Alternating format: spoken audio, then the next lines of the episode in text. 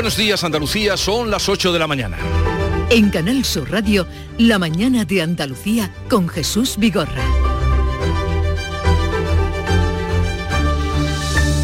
Terminaron las vacaciones de Semana Santa, no para todos, porque los días festivos aún tienen un añadido en seis comunidades autónomas y hoy vuelven al trabajo el resto, 11, porque es eh, llegada ya la hora de comenzar a trabajar. Es el día o la primera Pascua donde se celebra esa fiesta. Por eso la operación especial de tráfico concluye esta medianoche. Hasta ahora han muerto dos personas en las carreteras andaluzas desde el inicio de la Semana Santa. 28 lo han hecho en toda España. Ya se ha superado el número de víctimas del año pasado.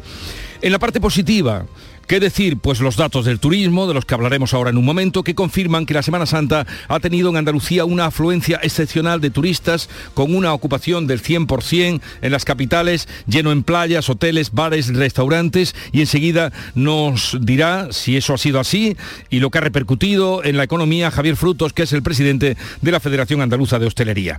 Hoy está previsto que comience en Algeciras el mayor juicio por narcotráfico celebrado hasta ahora con más de 150 encausados entre ellos el líder de los Castañas, que da nombre a este caso, uno de los clanes de hachís más activos en el campo de Gibraltar. Y el incendio de forestal de Tarifa se encuentra estabilizado, el Infoca confía controlarlo a lo largo de este día, también luchan contra el fuego en Asturias y en Cantabria con una decena de fuegos en activo. De estas y otras noticias les vamos a dar cuenta en un momento, pero antes la información del tiempo. La mañana de Andalucía.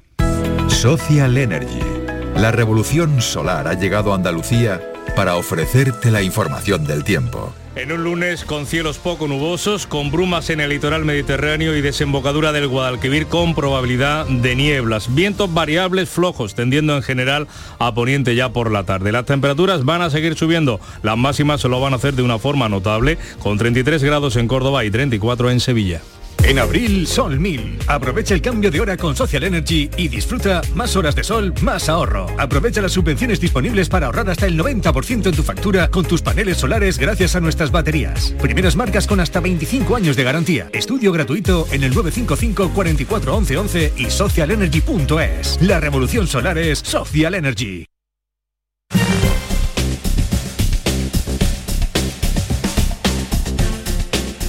Vamos a conocer cómo está el tráfico a esta hora en que amanece Andalucía en sus carreteras. Alejandro Martín desde la DGT nos informa. Buenos días. Buenos días, ¿qué tal? Hasta ahora vamos a encontrar complicaciones en la red de carreteras andaluzas en Sevilla, en la S30 en Puente del Centenario en ambas direcciones, también en la entrada por la 49 a su paso por Tomares, en Málaga, en la 7 en Fuengirola y Calahonda, sentido Marbella, en la entrada a la capital malacitana por la 357 a su paso por Merca, Málaga y por último en Granada también la GR30 en Zaidín, sentido Jaén.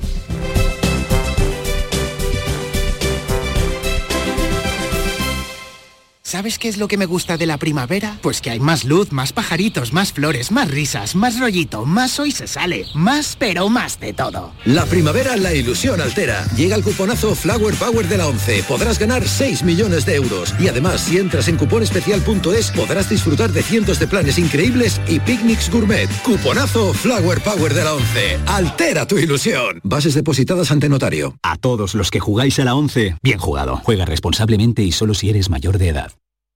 En Canal Sur Radio, la mañana de Andalucía con Jesús Bigorra. Noticias.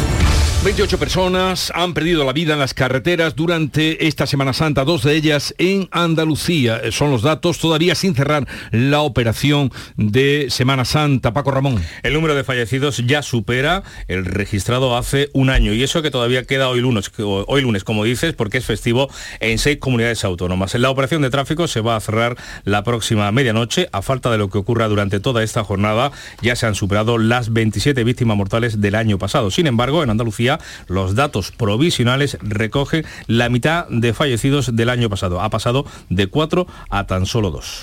Y el turismo, el turismo de esta Semana Santa que cumple las expectativas y cierra una semana plena. La ocupación ha superado el 80% en algunos destinos. Nos hablan de que en las capitales se ha colgado el cartel de completo. Vamos a contrastar estos datos que estamos escuchando durante todos estos días de Semana Santa con Javier Frutos, que es presidente de la Federación Andaluza de Hostelería. Señor Frutos, buenos días.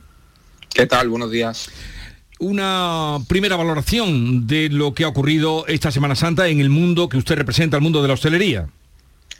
Bueno, como decía, la verdad que, la semana la podemos dar por, positiva. Eh, yo creo que el tiempo acompañado y como decía, es verdad que las capitales de provincias con, su Semana Santa, bueno, pues han tenido ese repunte, incluso la parte litoral, la costa se han llenado o por lo menos ha habido bastante afluencia a las playas y bueno, yo creo que como balance a día de hoy, pues podemos decir que la semana ha sido muy, muy positiva y sobre todo creo que ha sido la primera Semana Santa con, la, con verdadera normalidad, ya que el año pasado todavía había alguna que otra restricción con temas de mascarilla y demás. Por tanto, bueno, yo creo que positivo en, en cuanto a la parte turística. Em, hablan de histórica, claro, esto es cosa de los políticos, ¿no? Pero mm, no sé ustedes si también consideran que esta Semana Santa en lo tocante a actividad turística sería histórica.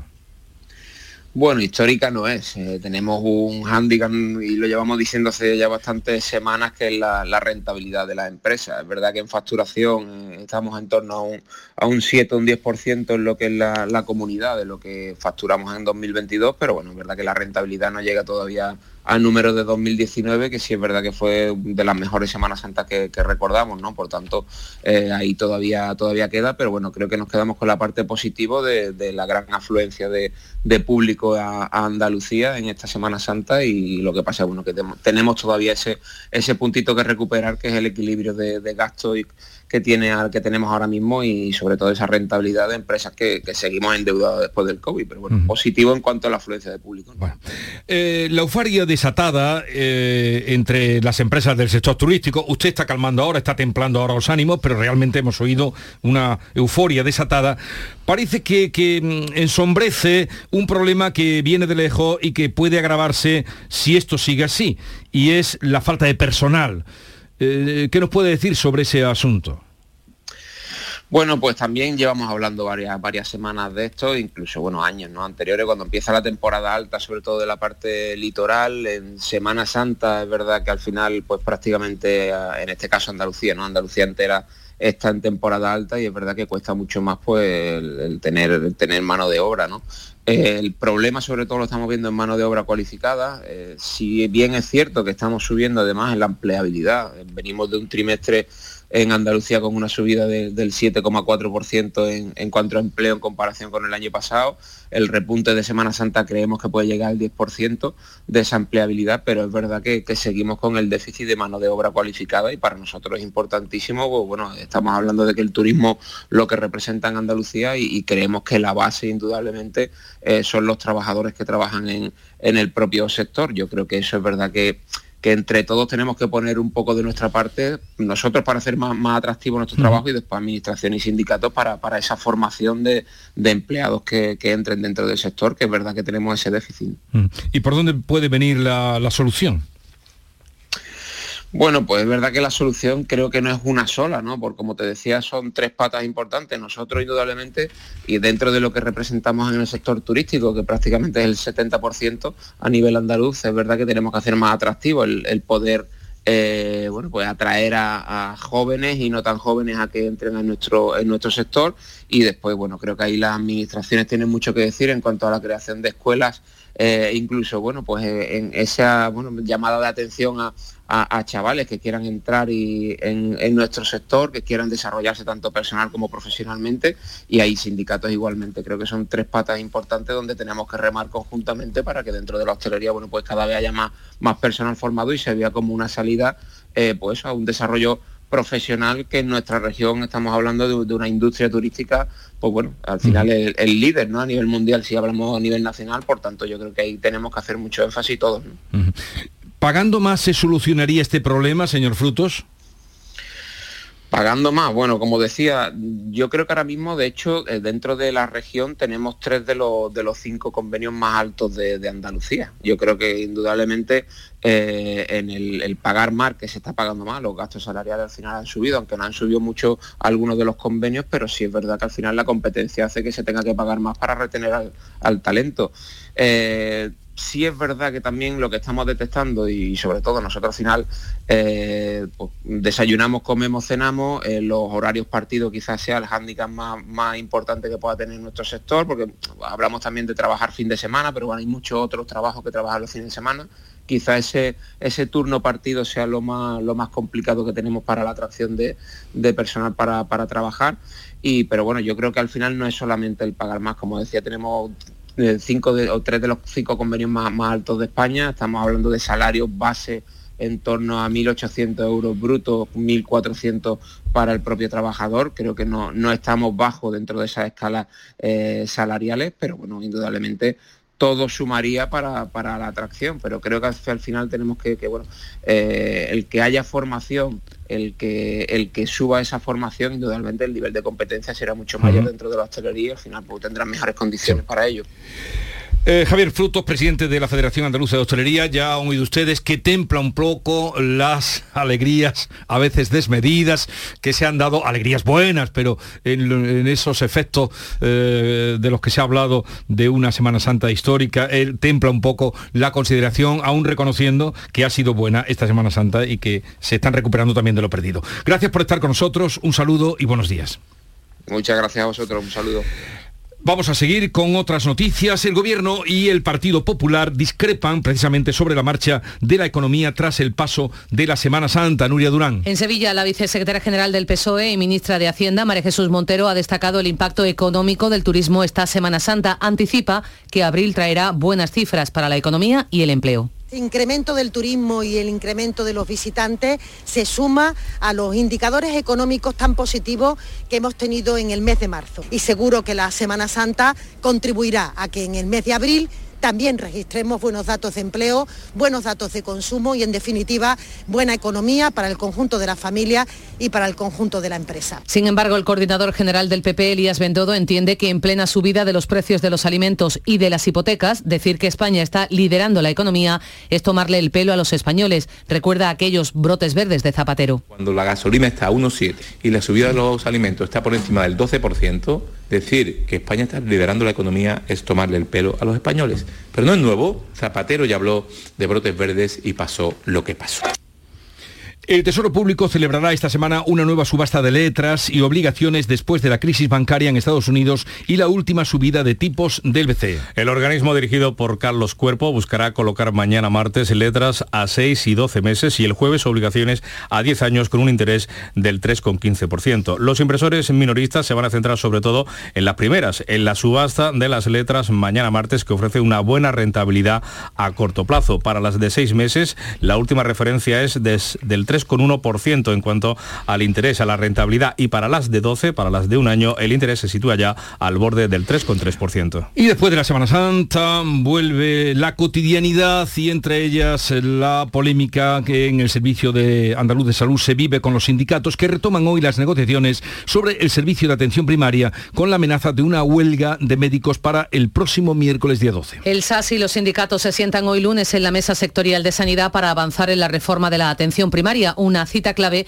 para evitar la huelga de 24 horas que ha convocado este miércoles el Sindicato Médico Andaluz. El presidente de la plataforma sindical, Rafael Carrasco, reconoce que la última propuesta de la Junta contempla mejoras laborales, pero no salariales. Tampoco resuelve, dice, la falta de médicos. Es una propuesta de acuerdo eh, que se basa mucho en darle mm, un papel importante y aumentar el número de plazas de otras categorías, olvidándose que el problema real que tiene la sanidad andaluza es la falta de médicos y para eso no hay ninguna solución propuesta. Desde el sindicato Comisiones Obreras, su responsable José Pelayo Galindo confía en seguir avanzando con las negociaciones, pero antes quiere ver la respuesta que el SAS da a algunas de las reivindicaciones que plantearon en el último encuentro antes de la Semana Santa. Tenemos expectativas de poder avanzar en la negociación y queremos ver la opinión sobre los puntos que le hemos, presentado las tres organizaciones sindicales, porque si no, mm, la propuesta de la Administración se queda muy corta y no, no, no nos llega para, para poder abordar un pacto por la atención primaria. Los sindicatos esperan además que el SAS plantee nuevos cambios en la orden de tarifas para concertar servicios con la sanidad privada. Hace un mes el gobierno andaluz ya modificó esa orden. Aclaró que la concertación de la atención primaria solo tendrá lugar en situaciones de emergencias. El Infoca espera dar por controlado hoy el incendio de Tarifa activo desde el pasado miércoles santo. Unos 30 efectivos han seguido trabajando durante toda esta noche en la zona del fuego que sigue estabilizada. Esos efectivos del Infoca han logrado apagar los últimos focos que todavía han permanecido activos y se ha localizado el origen del fuego. Así lo describía un técnico del Infoca. Zona de inicio del incendio hasta hoy pegado a la pared, el viento de levante la ha revocado, han caído pavesas a este lado de la lasca y en grietas como esta se ha colado hacia el otro lado. A la espera del recuento final ya han ardido unas 50 hectáreas de pino y matorral en pleno Parque Natural del Estrecho, como destacaba el alcalde de Tarifa, Francisco Ruiz. Al principio el, el incendio parece que ha avanzado muy, lentamente y no, no será mucho más de esas 50 hectáreas afortunadamente. Tras cinco días de angustia para los vecinos del Chaparral y de Betijuelo, la pesadilla está próxima a su fin. 70 de ellos tuvieron que ser desalojados durante la pasada Semana Santa de sus casas, sus viviendas. Afortunadamente no han sufrido daños. Hoy una brigada de investigación del Infoca tratará de buscar las causas de ese fuego. Pero ojo, porque este lunes, eh, según la Agencia Estatal de Meteorología, hay riesgo extremo de incendios en buena parte de Andalucía. En casi toda la provincia de Huelva, menos la costa. En la campiña sevillana, en Lebrija y Morón de la Frontera. En la provincia de Málaga, Antequera y Archidona. En Granada, en Loja, Trevélez, Lanjarón, Baza y Guadix. En Jaén, en Huelma y en Almería, en casi toda la provincia, menos en el litoral. La Junta de Andalucía, en prevención de los incendios forestales, ha prohibido la quema de rastrojos hasta hoy lunes debido a las altas temperaturas y a la grave sequía. En el caso de Almería, esa orden de prohibición se extiende hasta el próximo 31 de mayo. Mientras los incendios forestales siguen azotando el norte de España, donde todavía queda una decena de fuegos activos entre Asturias y Cantabria. En Cantabria precisamente quedan seis activos y dos ya han sido controlados del total de 16 fuegos que comenzaron el pasado sábado. En Asturias siguen activos cinco después de una semana. La UME, la unidad de emergencias del ejército, se ha desplegado en la zona. El presidente del Principado asturiano, Adrián Barbón, señala que esos fuegos son acciones organizadas y que quieren provocar daños. Se está poniendo en riesgo la vida de las personas. Y esto es gravísimo. Por eso esto es un atentado. Es un atentado contra Asturias.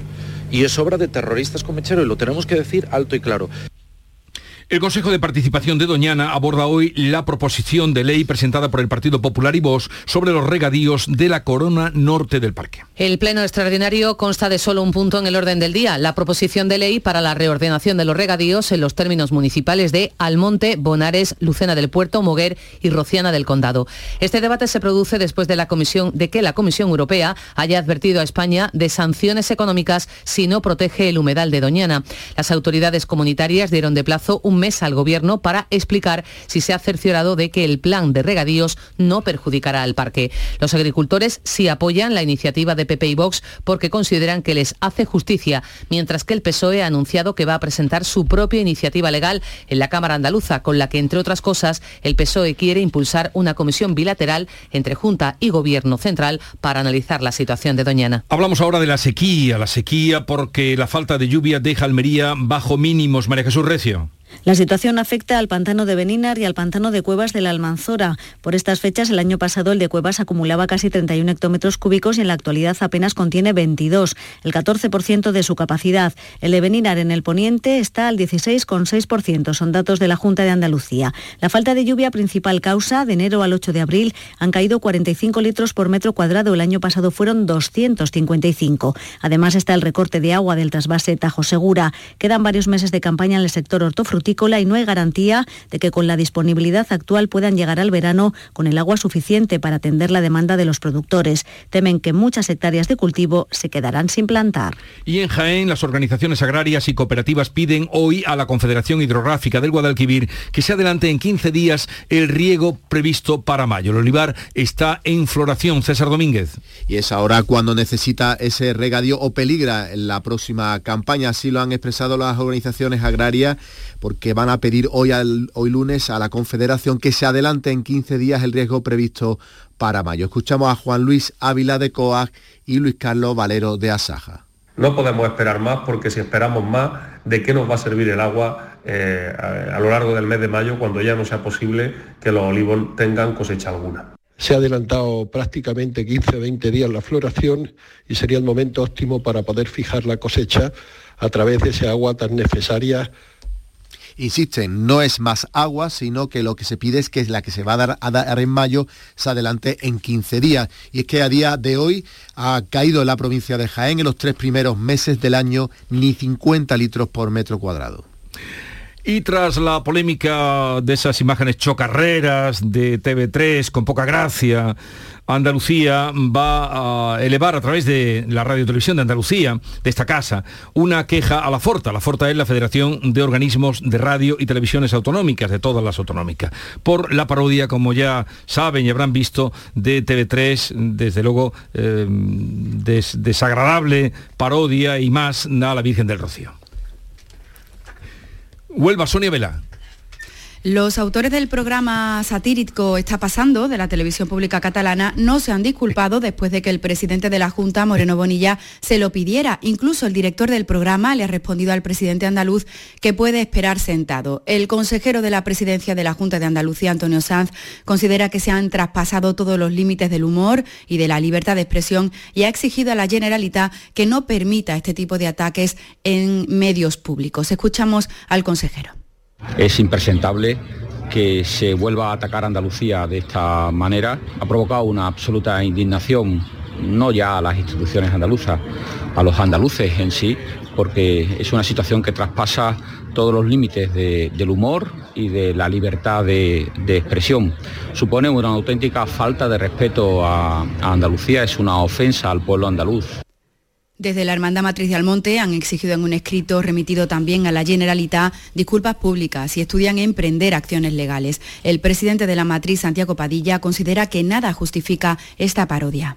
Bueno, Sabemos que es un programa que se dedica a hacer parodia de todo y especialmente de los temas mmm, que tienen que ver con, con España, pero ni siquiera por ese motivo creemos que es justificable esta, esta actitud la diócesis de Huelva también ha lamentado en un comunicado la parodia y desde el Ayuntamiento de Almonte ha mostrado su absoluto rechazo a esas imágenes emitidas por el programa de la TV3 y lo consideran además una grave falta de respeto no solo al municipio almonteño, sino a los cientos de miles de devotos rocieros. Veremos en qué para todo esto, pero de momento ya saben que han dicho que esperen sentados los que esperan disculpas. Bien, vamos a otro asunto de la política. A 48 días de las elecciones municipales, tres periódicos nacionales han publicado hoy encuestas de intención de voto.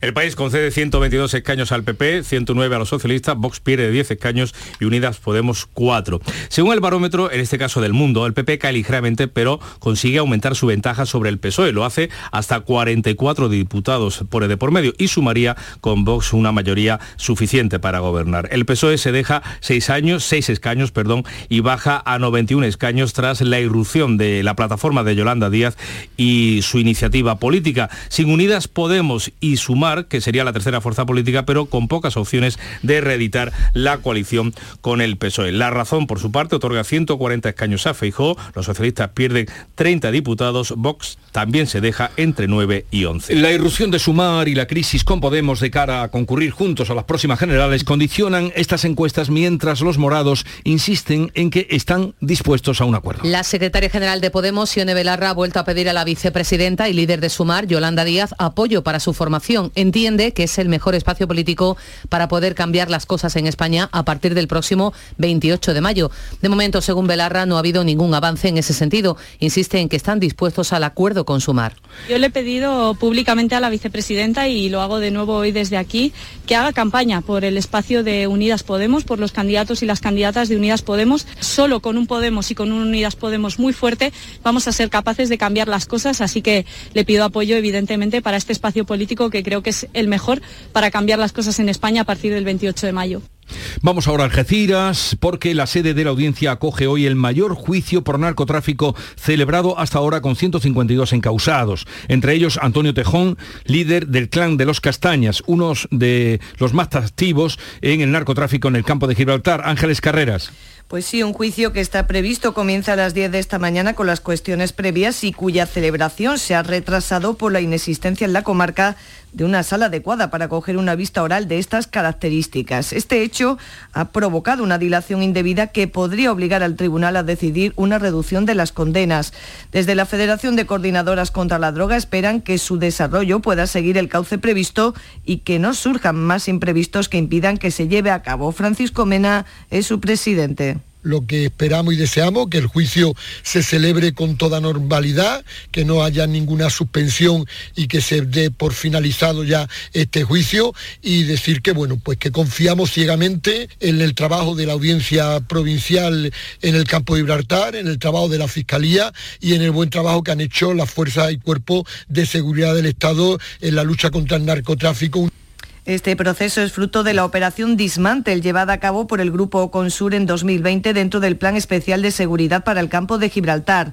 La red que tejió Antonio Tejón, el líder de los castañas desde prisión, logró introducir en pocos meses más de 9.000 kilos de hachís por las costas andaluzas, incluso durante el confinamiento por la pandemia del COVID. La Fiscalía pide para él 15 años de prisión y 104 millones de euros de multa. En conjunto, para los 152 encausados, más de 1.700 años de prisión y 15.000 millones de euros en multas. Todo eso se dilucidará, se dilucidará en un juicio que a priori está previsto para más de 30 sesiones. Hasta dónde se prolongará ya lo veremos. La audiencia de Málaga tiene previsto retomar hoy el juicio por el denominado caso Astapa sobre la presunta corrupción política y urbanística en Estepona. El bloque actual, el segundo del juicio que hoy se reanuda, cuenta con 14 procesados, entre ellos el exalcalde de Estepona, Antonio Barriento, funcionarios municipales y empresarios. Está previsto que hasta el próximo 26 de abril comparezcan unos 50 testigos en este bloque, entre ellos el que fuera gerente de urbanismo, que está citado hoy mismo policías nacionales y exfuncionarios del ayuntamiento. Según la Fiscalía, la concesión de licencias estaba supeditada al pago de gastos o eventos municipales o de deudas electorales del Partido Socialista, también a favores de tipo personal. La audiencia de Huelva ha absuelto a un hombre de un delito de abuso sexual a su sobrina nieta cuando ésta tenía unos seis años, al entender que no ha quedado acreditado que cometiera los hechos. La Fiscalía había pedido seis años de cárcel por un delito de abuso sexual. Sin embargo, la sentencia considera que los episodios relatados son difusos y con contradicciones, tanto en la instrucción de la causa como durante el juicio. En su fallo, la audiencia afirma que de las pruebas practicadas no ha quedado acreditado con la seguridad y certeza que requiere el abuso. Y en cuanto al relato de la víctima, añade que no pueden descartarse motivaciones espurias, ya que la hija del hoy absuelto acusó a la madre de la menor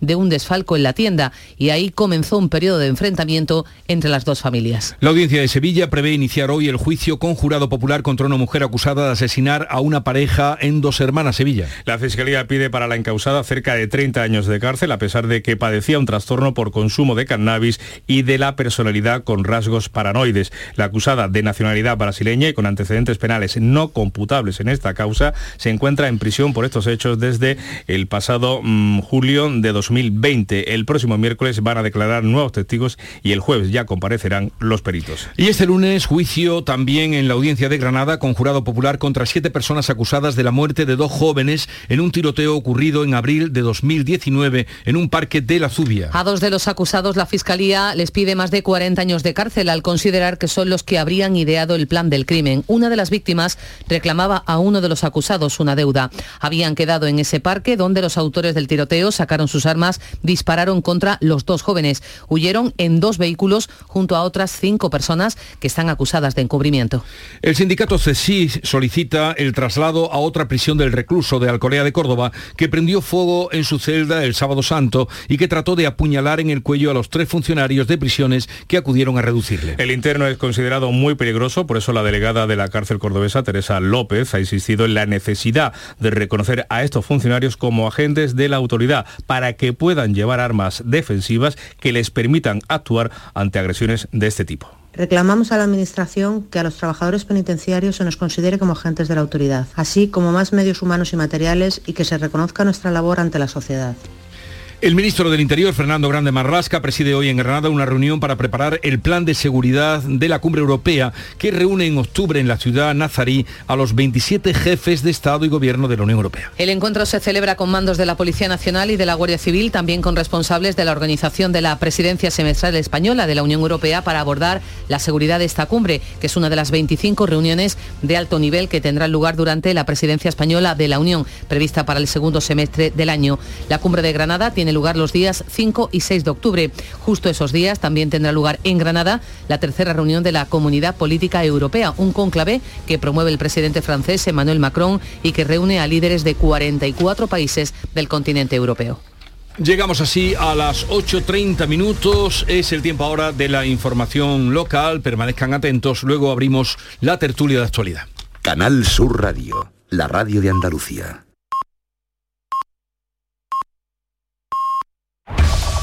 En la mañana de Andalucía de Canal Sur Radio, las noticias de Sevilla. Con Pilar González. Buenos días. Recuperamos hoy la normalidad en Sevilla tras una Semana Santa completa en la que todas las hermandades han podido hacer su estación con un colofón magnífico del Santo Entierro Grande y sin incidencias graves y con hoteles y bares llenos. Enseguida se lo contamos. Antes el tráfico. Vuelven hoy los atascos en la entrada a Sevilla. En estos momentos hay cuatro kilómetros por la autovía de Huelva, uno por la de Coria, uno en el Centenario en ambos sentidos y dos en el nudo de la Gota de Leche, sentido Ronda Urbana Norte. En el interior de la ciudad el tráfico es intenso en las principales avenidas de acceso a la ciudad. Hay un kilómetro también en el Alamillo. Cambiamos de semana, pero no de tiempo. Seguimos hoy con más calor incluso que ayer. La máxima prevista es de 32 grados en Morón, 33 en Écija y Lebrija, 34 en Sevilla. A esta hora 16 grados en la capital. Atención Sevilla. El mundo del automóvil en Sevilla tiene nombre propio. Grupo Berrocar. Más de 30 años en el sector. Un gran stock de turismos y furgonetas en alquiler y un amplio abanico de vehículos en venta con una de las mejores garantías. Búscanos en grupoberrocar.com y en nuestros puntos de venta y alquiler en Sevilla y provincia. Grupo Berrocar. Tu confianza, nuestro motor. Villanueva del Ariscal con sus jóvenes. Los días 14 y 15 de abril te esperamos en el recinto ferial. Podrás disfrutar de los conciertos gratuitos de Robin Torres y DJ David Cueto el viernes 14 y de Juan Lu Montoya y DJ Manu Piedra el sábado 15. Ven a disfrutar con nosotros. Villanueva del Ariscal, orgullo del Aljarafe. Y tras la Semana Santa, el llamador de después. Después de todo lo vivido, a las 10 de la noche, en Canal Sur Radio, continúa sonando El Llamador. El Ayuntamiento de Sevilla considera que la ciudad ha cerrado su mejor Semana Santa con un gran dispositivo de servicios públicos y sin incidencias destacables. Se han registrado dos millones y medio de movimientos de personas y casi tres millones de viajeros en transportes públicos. Dice el alcalde Antonio Muñoz que todos los participantes en esta Semana Santa han contribuido a que todo haya funcionado. Sin lugar a duda hemos tenido una gran Semana Santa. Una Semana Santa para el recuerdo, el buen tiempo, las ganas de procesiones, el buen funcionamiento de los servicios públicos, la colaboración con las hermandades y con otras administraciones públicas, la ocupación hotelera superior al 90%. Todo ello ha supuesto y ha dado lugar a una Semana Santa histórica. Los hoteles al 90% y bares y restaurantes que calculan un incremento de la facturación del 10%, lo dice el presidente de la Asociación de Hosteleros de Sevilla, Alfonso Maceda. Primeras cifras apuntan en sobre un 10% más de facturación sobre el año pasado. La buena sintonía con, con el ayuntamiento ha permitido que varios locales hayan abierto en, en madrugada con ausencia total de incidencia, lo que demuestra es que la hostelería es compatible con la madrugada. En esta Semana Santa ha habido huelga de los trabajadores de la grúa municipal y la habrá en ferias si antes no llegan a un acuerdo con la empresa. Mañana reunión de ambas partes en el Servicio Extrajudicial de Conflictos Laborales. El portavoz del sindicato, Sebastián López, acusa a la Unión Temporal de Empresas, adjudicataria del servicio, de no aplicar el convenio colectivo. Nosotros lo que queremos es nuestro convenio, que se nos respete, que además el ayuntamiento está obligado a la empresa a que cumpla con ello y el ayuntamiento está haciendo de, de funciones. A nosotros nos están quitando una media de 200 euros y eso está perfectamente tasado en el pliego de condiciones y la Asociación Sevilla Quiere Metro retoma hoy las reuniones vecinales para insistir en la necesidad de la construcción de la línea 2 del metro y que esta no quede en el olvido ahora que se está construyendo la 3. El portavoz de esta plataforma, Manuel Alejandro Moreno, convoca hoy en Sevilla Este, en el centro Carmen Chacón Hemos organizado una jornada para informar a las asociaciones, entidades y vecinos de forma que este plan sea una realidad y la línea 2 de metro llegue hasta Sevilla Este. Se deben de ejecutar una serie de pasos para que el tranvibús sea una solución provisional y nunca, nunca sustituya al metro. Deportes, Nuria Gaciño, buenos días. Buenos días. El Betis pierde con en la Liga al bajar a la sexta posición y ponerse ahora a seis puntos de la Champions después de perder ante el Cádiz por 0 a 2. Y no solo ha lamentado la derrota, sino también las expulsiones de Canales y Aitor Ruibal.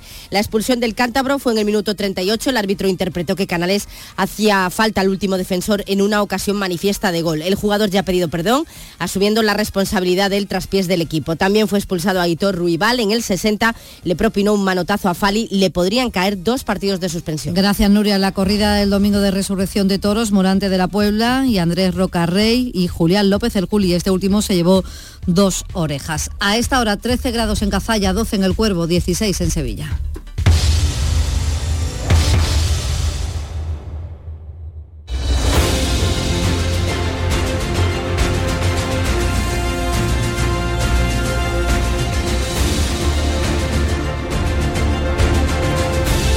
8.35 minutos de la mañana de un lunes en el que tal vez les esté costando arrancar.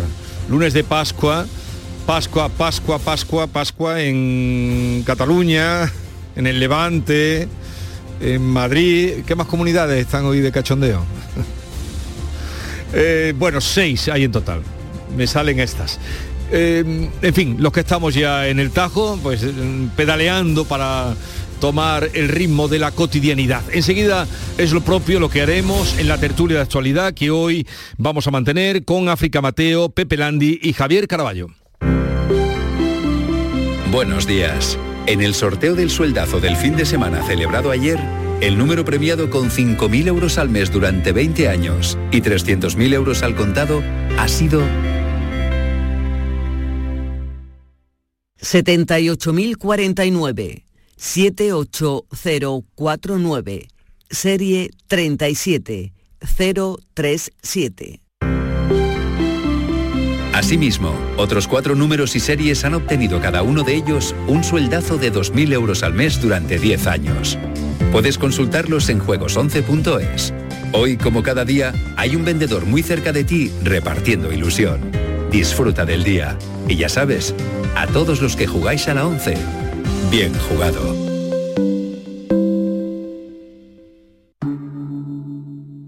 Montepío, ¿en qué podemos ayudarle? Inicio en breve mis vacaciones y antes me gustaría hacerme una revisión médica. No se preocupe, lo tiene cubierto. Puede concertar la cita con su médico por teléfono a través de nuestra web, con la garantía de Adeslas, entidad reaseguradora de los productos de salud de Montepío. Visite montepíoconductores.com. Montepío, lo tiene cubierto. En Canal Sur Radio por tu salud, responde siempre a tus dudas. La supervivencia del cáncer colorectal se ha duplicado en los últimos 20 años. Los programas de cribado y la concienciación de la población han facilitado el diagnóstico precoz y por tanto estos resultados, pero aún queda camino por hacer. Este lunes nos acompañan los mejores especialistas con la mejor información y tus preguntas en directo. Envíanos tus consultas desde ya en una nota de voz al 616-135-135. Por tu salud, desde las 6 de la tarde con Enrique Jesús Moreno. Más Andalucía, más Canal Sur Radio.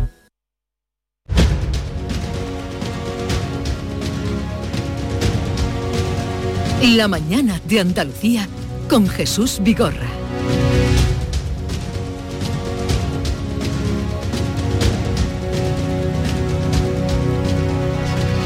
Hoy en la tertulia vamos a hacer un encuentro de punta a punta desde eh, Almería, África Mateo, buenos días. Muy buenos días. Eh, vamos a Cádiz, al otro extremo. Pepe Landi, buenos días. Hola, buenos días, ¿qué tal? Eh, con incursión en Málaga, José María de Loma, buenos días. Buenos días, Jesús. ¿Estáis todos bien? Muy bien. Me alegro que, estéis todos bien. Eh, pletóricos también, todo el mundo está muy contento por la, Semana Santa, eh, los turistas que ha traído, eh, los mm, locales de todo tipo, de hostelería, restauración, bares que ha llenado, todo el mundo muy contento. Aunque he hablado con... Dime, dime. No, que pensaba que decía pletóricos porque el lunes y volvemos ya a la tarea. No, eso por supuesto. A eso ya lo doy por descontado, ¿no? claro, claro. ¿O le teméis a los lunes? No, no, nos gustan. Es un lunes además para estar, yo creo que además de, bueno, eufórico mm, y, y muy venido arriba el que, el que corresponda en su, en su desempeño laboral, también un poco perplejo. Yo sé que es un, una mm, expresión que se está volviendo muy tópica, pero a mí no me deja de llamar la atención la paradoja entre entre esa sensación que tenemos de cier- cierta angustia económica o el anuncio de, de cierta angustia económica con esa inflación histórica, con esos precios locos de la electricidad que un día es cero y al día siguiente son 400 euros el megavatio, el gas, la gasolina. ¿Cómo convive esa situación en la que se supone que todos estamos muy mal o a punto de estar muy mal con, con la demanda disparada? Ah, yo creía que me lo ibas a explicar tú. la demanda disparada. Yo la verdad No, es que, es que no soy estamos capaz de, yo no soy empáticos capaz con de el- explicarlo. ¿eh? Estamos empáticos con el resto de España, como es fiesta en casi en muchos sitios, pues tenemos medio cuerpo festivo todavía. Sí, pero lo que apuntaba, y además José María Sí, de Loma fue el que creó lo de ojímetro, lo que El está... ojímetro, eso es. El ojímetro está tocando, está poniendo el dedo en la llaga o, o el ojo, eh, Sí. Landy, con eso que está comentando. Eh, hemos vivido un día tras otro, si habéis visto la mínimamente, habéis oído en algún momento la radio, la tele, todo es histórico. He hablado ahora con un eh, representante, el presidente de la Federación Andaluza de Hostelería, que ha templado un poco eh, la cosa, ¿no? Dice que no, que no, que de histórico, que no se vayan a pasar, pero hemos oído récord histórico, récord de visitas, récord de turistas, récord de lleno. Esto lo venimos oyendo toda la semana. Eh, y ahora, eh, eh, si no es así, se le acerca. Basta salir, bastado salir a la calle en cualquier sitio. Pero ¿cómo se lleva eso, lo que estaba planteando la perplejidad de Andy? ¿Cómo se lleva eso con el supuesto agobio económico que tenemos en lo alto? Y, y que lo tenemos en teoría desde antes del verano, que ya no Ah. deberíamos de haber recortado en verano encima. No, Esto es lo curioso. mm, la situación no es ni mucho menos nueva, es que esto de la, la, mm, eh, mejor temporada de, de- que se recuerda, eh, la, may- la mayor feria, el mayor éxito de, de- la campaña de verano, el carnaval, eh, cualquier romería, cual- se lleva diciendo ya desde 2022 mini, como mínimo. En, cada edición de cada, bueno, puente festivo, celebración, ahora ha sido la Semana Santa, es decir, es nuevo. Y el argumento que se da, yo me decías que, que- que lo explicara, yo no tengo una explicación clara. Podemos ir descartando otras explicaciones, porque por ejemplo también se ha convertido en una especie de lugar común, eso es decir, no, es que la pandemia nos causó a todos un efecto ahí de carpe diem, de una especie de, de- de ansiedad, de agonía por, por el disfrute y por la vida, y entonces no estamos dispuestos ya a aplazar ni el más mínimo viaje, el más mínimo desplazamiento, ni a perdonar una feria, ni a perdonar una Semana Santa, ni a, ni a aplazar nada. Yo em, no sé vosotros, pero yo tengo bastantes dudas de que ese argumento que se repite una y otra vez, porque la pandemia que todos hemos, mm, creo, aparcado, no sé si voluntariamente o inconscientemente, pr- prácticamente mm, casi ni la mencionamos en ningún aspecto de la vida, no sé por qué iba a tener esa especie de... mm, de efecto que además está durando demasiado. A mí lo que me, me parece es que hay un que tenemos que aprender a vivir con esta paradoja, igual que, que decía Javier Frutos, que ha estado el, el representante de la patronal, que me parece que ha estado muy sensato, ¿eh? algo infrecuente en la patronal hostelera, por lo menos en Cádiz, que se le agradece mucho a don Javier Frutos. Mm, hablando de, de- la dificultad para encontrar empleo también, que es otra de las paradojas, o sea, no es la única, esta paradoja entre eh, y- demanda de disfrute de servicios y de turismo disparada con precios que nunca habíamos conocido, no es la única, también está el, hecho de que tengamos un, desempleo muy alto altísimo respecto a Europa y que haya una cantidad de, de- de puestos de trabajo sin cubrir, mm, bueno, lo podíamos centrar en la hostelería, pero se, puede hablar de otros sectores. Así que yo, esta- estas paradojas de, del 2023 me tienen un, un poco asombrado, ¿no? Estos atascos y, esta, y esta- esta- estas colas en las cafeterías para desayunar, bueno, no no, no, No, no. ya no desayuna nadie en su casa, Landy. No, no, no, no. Se, se convirtió. No, desayuna sé, una nadie en cosa- su casa. no desayuna nadie en su casa. Y mira que el puntito que se da uno en el descafeinado no es difícil que lo logre cualquier otra persona, Pero pero oye. yo, yo me preguntaba yo me preguntaba eh, qué sitios están vacíos, ¿no? Porque yo esta Semana Santa estuve un par de días en, en Almería Capital, que está estupenda, estuve en, en, he estado en Málaga y, y en Madrid, y un gentío en todos los sitios, las terrazas, los restaurantes, todo lleno, digo yo, no sé qué se habrá quedado vacío porque todo está lleno. Pero al hilo de lo que comentaba Pepe, eh, es verdad que es muy paradójico todo. Yo creo que se mezclan varios factores. Eh, a lo mejor la situación económica, no siendo buena, a lo mejor no es tan mala como nos habían hecho creer algunos agoreros, digamos, ¿no? Ya, ya en verano se decía eso del síndrome del último verano. Pues bueno, a lo mejor la gente entre entre que todavía tiene resabios de la pandemia, el año pasado todavía había que llevar mascarilla en algunos sitios, en Semana Santa, entre que ya eh, que esta es la primera Semana Santa normal y que ha acompañado el tiempo, que hay esa sensación también de carpe y bueno, que la, eh, la, la, situación económica no siendo buena, pero tampoco era tan, tan eh, catastrófica como se nos estaba anunciando. Entonces yo creo que todo eso en un país de servicio y plenamente turístico, pues ha llegado la Semana Santa, el Semana Santazo, y, ha funcionado, ¿no? Y, la, y las cifras están, están ahí, nadie ha querido perderse un poco esta Semana Santa, veíamos los atascos, es que todo, y luego los hosteleros también eh, hacen muy bien en introducir la prudencia, pero es un gremio, eh, Javier Fruto, que es amigo y además un hombre muy sensato, eh, es prudente, pero los hosteleros son un poco también como los hoteleros, un poco llorones a veces, ¿no? Nunca, nunca parece del todo que, que la cosa esté bien y, y, ha sido para el sector ha sido magnífico uh -huh. y luego en cuanto a la falta de, de, profesionales hombre si hicieran mejores ofertas a lo mejor tenían mejores mm, tenían más candidatos sí. a ocupar esos puestos de trabajo es que la hostelería ya sabemos aunque yo, está muy dignificada en muchos sitios ya, sí. pero sabemos lo sacrificada que es, ¿no? Y, yo le preguntaba que, que, que, si cobra. con dinero, que si pagando más no tendrían ese problema, porque el problema lo tienen gordo. Claro. ¿eh? Eh, él dice que no, pero en fin, eh, no sí, sé. Pero, antes de, de, pasar, a mí sí me gustaría, hay dos cuestiones. Una, que hemos cogido una creencia por lo histórico tremenda últimamente, sí, sí. todo nos parece histórico. Y luego también hay un dato que no podemos obviar y es que eh, parece que hay un antes y un después de la pandemia. Entonces, los datos de 2019 eran también increíbles. O sea, sí que no había esta amenaza de crisis y tal, pero parece que se nos ha olvidado. Yo recuerdo llenazos similares a los de esta Semana Santa en el 2019. Lo que pasa es que todos hemos hecho como un borrado eh, después de la pandemia. Lógicamente, también como decía José María, esta ha sido como la primera Semana Santa normal. Entonces yo creo que hemos vuelto un poco a lo de 2019 y que no es tan histórico, que exageramos todo un poco. Yo mm. lo veo más por esa por esa parte. Sí que es verdad que la otra, en, en 2019 no había esta amenaza de crisis ni esta inflación y tal, pero bueno, realmente también la gente tiene ahorros, mucha gente de, de la época de la pandemia, porque evidentemente no se ha gastado igual y hay muchas circunstancias que tendrían que estudiar más sociólogos y economistas que nosotros, pero la realidad es que yo no veo algo tan histórico, yo lo veo muy similar, por lo menos en Almería, lo que yo he observado, muy similar a, lo que pasa una Semana Santa de 2019 con buen tiempo. Sí, además hay datos que, mmm, lo que dice África, que, son progresivos, ahora tendemos a analizarlo todo como prepandémico, 2019, pospandémico, pero por ejemplo hoy he leído que el, número de cruceristas que llega, que llega mm, a la ciudad de Cádiz, al puerto de Cádiz, se ha multiplicado por 10 en lo que va de siglo. Progresivamente, obviamente, empezó a crecer con, sí. a gran velocidad, a gran ritmo a partir de 2004, 2006, pero es que se ha multiplicado por 10.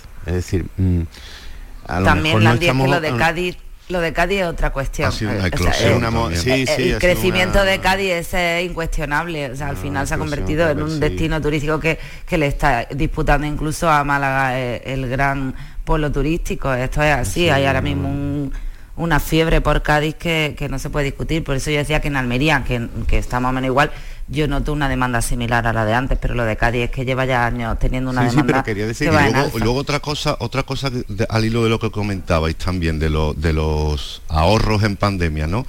En la, en la opinión de Málaga se publica hoy que el, el ahorro de los eh, de los, los, depósitos bancarios, ¿no? Se está viendo ya, digamos, resentido, está disminuyendo a, a cierta velocidad el uh -huh. ahorro de, de, la gente y uno de los motivos es el aumento del gasto en ocio, claro, de ese dinero ahorrado en pandemia y ahora llegan estos periodos vacacionales y bueno, es, es uno de los factores también, ¿no? Que, que la gente tiene ahorros o alguna gente y habrá que preguntarle cómo lo han hecho y, además de que los tienen pues los están gastando no es otro de los, de los factores de lo que hablábamos antes Sí, que, mm, mm, parece Oye, que, que- querido eh, Loma, en tu periódico sí que ponéis también histórica, ¿eh? Finaliza una Sí, es semana que en tenemos Málaga histórica los para... tenemos, tenemos una diciendo todo el afición por, Ah. por el adjetivo histórico No, no, Jesús es que, es que es que queremos vivir tiempos históricos es Sí, una, sí. una pretensión No, siempre Pero, pero que se ha, se- no, se ha utilizado. Yo lo he oído durante toda la sí. semana, he venido oyendo lo de Sí. histórico. En fin. Bueno, pero- se ha templado un poco porque es que es que la previsión histórica, valga el tópico, era que en las capitales de provincia, por ejemplo, se llegara al 100% de la ocupación hotelera. Y parece que más se ha bien en llegado. algunas ha sido, sí, más bien en algunas están ya matizándose que quizás noventa y tanto es, es un lleno que no sé técnico. si un- claro, sea. es que el Pero sí que es problema, verdad el que 100% debe ser un problema técnico importante que debe Total, ocasionar bastantes molestias. los propios hoteleros, los propios O sea, hoteleros rehuyen decir que la previsión es del Claro. 100 porque si no la gente no, no viene, me dice Ya. esto va a estar lleno. Sí, no eso también se reserva, puede ¿no? volver a encontrar. Pero eh, en lo tocante a eso, o sea, todo el mundo está como muy contento, pero he aquí que tampoco en esto los políticos se ponen de acuerdo, ni siquiera en esto. Qué novedad. No, porque eh, en días donde hemos encontrado justamente a los políticos, yo les he visto hacer declaraciones, precisamente María Jesús Montero, en su tierra, en Sevilla, en la calle, paseando, comentaba esto. El incremento del turismo y el incremento de los visitantes se suma a los indicadores económicos tan positivos que hemos tenido en el mes de marzo. Y seguro que la Semana Santa contribuirá a que en el mes de abril también registremos buenos datos de empleo, buenos datos de consumo y, en definitiva, buena economía para el conjunto de la familia y para el conjunto de la empresa. O sea, ya tres pasos por delante a lo que va a pasar en el mes de abril. Pero por su parte, el coordinador general, en el mismo día del PP, Elías Bendodo, al que también hemos visto placearse por su tierra, lógicamente, decía esto. Cuando la gasolina está a 1,7 y la subida de los alimentos está por encima del 12%, decir que España está liderando la economía es tomarle el pelo a los españoles. Pero no es nuevo. Zapatero ya habló de brotes verdes y pasó lo que pasó. Y los dos tienen razón, y, no, y, y- y no- los dos tienen razón, parte de razón y nos toman un poco, no sé si por tontos, pero lo que hacen es dividir la paradoja que hablábamos por la mitad y coger la parte que les interesa. El gobierno coge la, la mitad de la paradoja, que es, mm, bueno, plena ocupación, una circulación de personas como se ha visto pocas veces, eh, un descenso de paro notable, eh, un aumento histórico también, por, por ir- seguir con la palabrita, un, un aumento de, de los ocupan- de los ocupados, de los inscritos en seguridad social también récord, coge esa mitad y obvia, olvida, tapa la mitad de que estamos soportando los mayores precios mm, en alimentación, en una cadena, eh, en, Sí. en gasolina, gas, electricidad que hemos conocido nunca. Y, el, y la oposición hace exactamente lo mismo, tapa la mitad de, de los servicios, de- del, del incremento de empleo, del incremento de actividad, del- de la plena ocupación y se queda con, un- con una situación que también es real, los mayores precios que hemos aguantado nunca. De hecho, Javier Frutos decía que, que lo único que le frenaba para de- declarar la euforia absoluta era, claro, que, el, gasto en la hostelería mm, también toca con que lo- los empresarios están teniendo que hacer un mayor esfuerzo, bueno, también mayor esfuerzo que yo, mm, por lo que me toca, creo que están redundando también en los precios de forma notable, vamos, que, la, la inflación la estamos pagando también los usuarios y no solo ellos, ¿no? Pero bueno, mm, creo que la- las dos partes tienen razón, pero claro, ocultan la otra mitad de la paradoja, ¿no? Claro.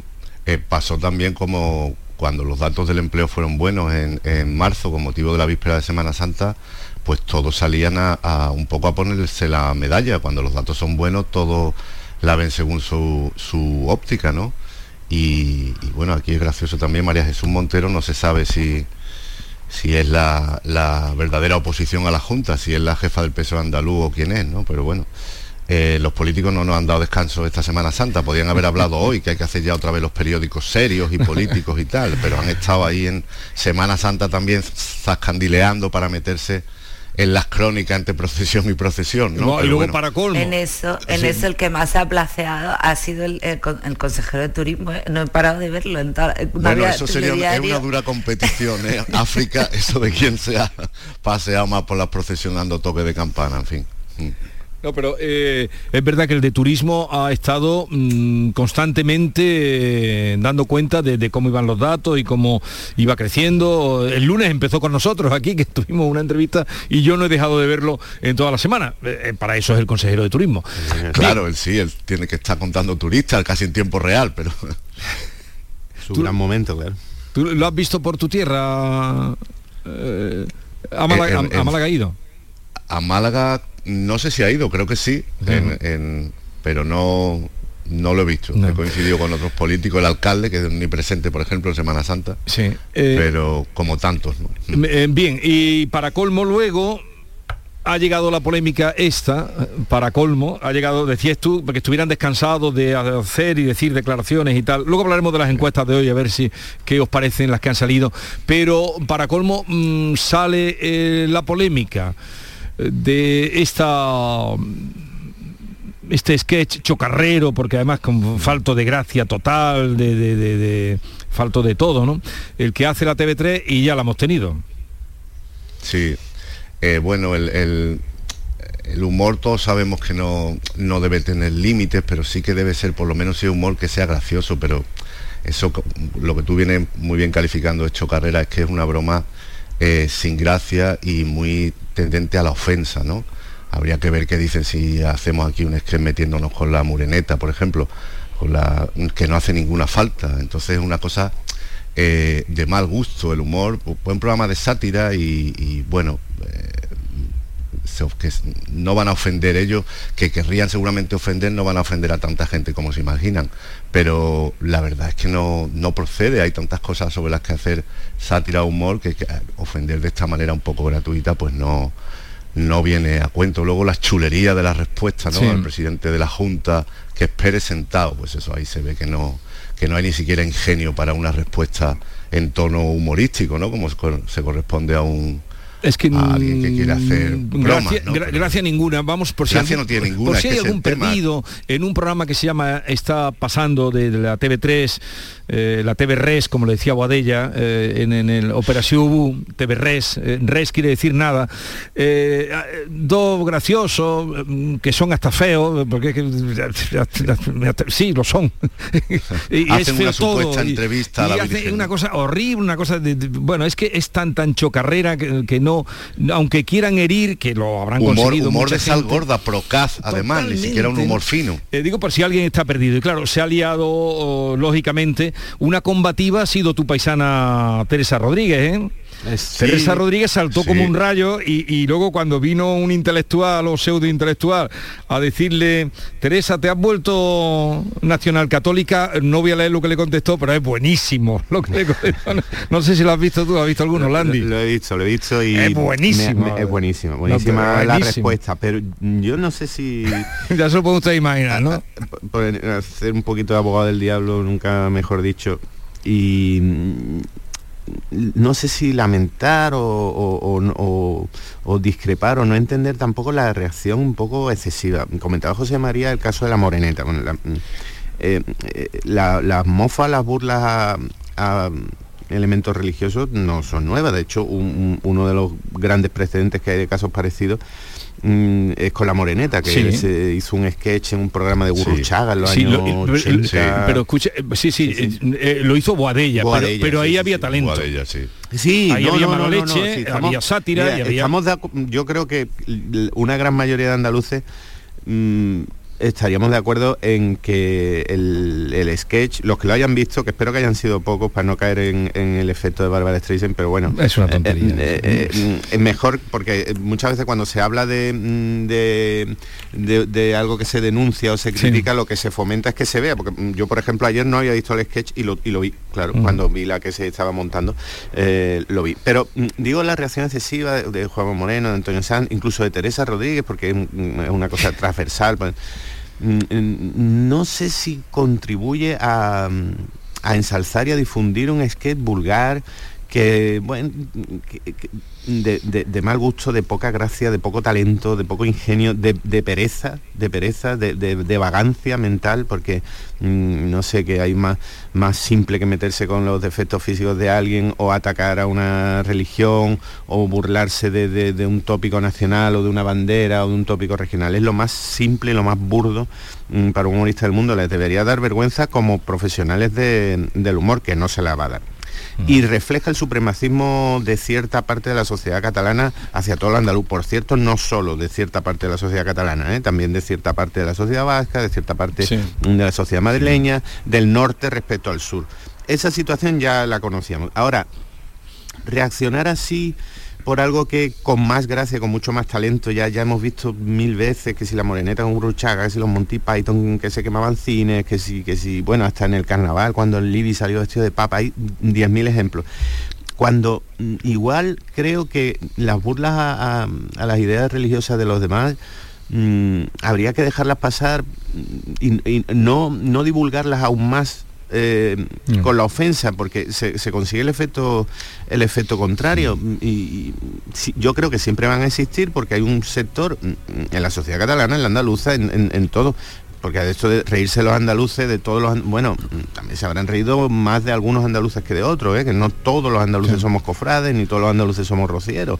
Cuidado con eso. Entonces creo que que dentro del mal gusto, mm, del, supremacismo que se escapa por cada rendija, cada día, de, la sensación de, cierta ah, cansancio y hartazgo de que no evolucionamos en los tópicos regionales de unos respecto a otros, todo eso de acuerdo, pero la no sé si habría sido bastante más inteligente dejarlo pasar. Eh, un segundito, luego mm, África y José María sobre este asunto, si queréis apuntar algo. También eh, llegamos a las 9 de la mañana y seguimos con África Mateo, José María de Loma y Pepe Landi.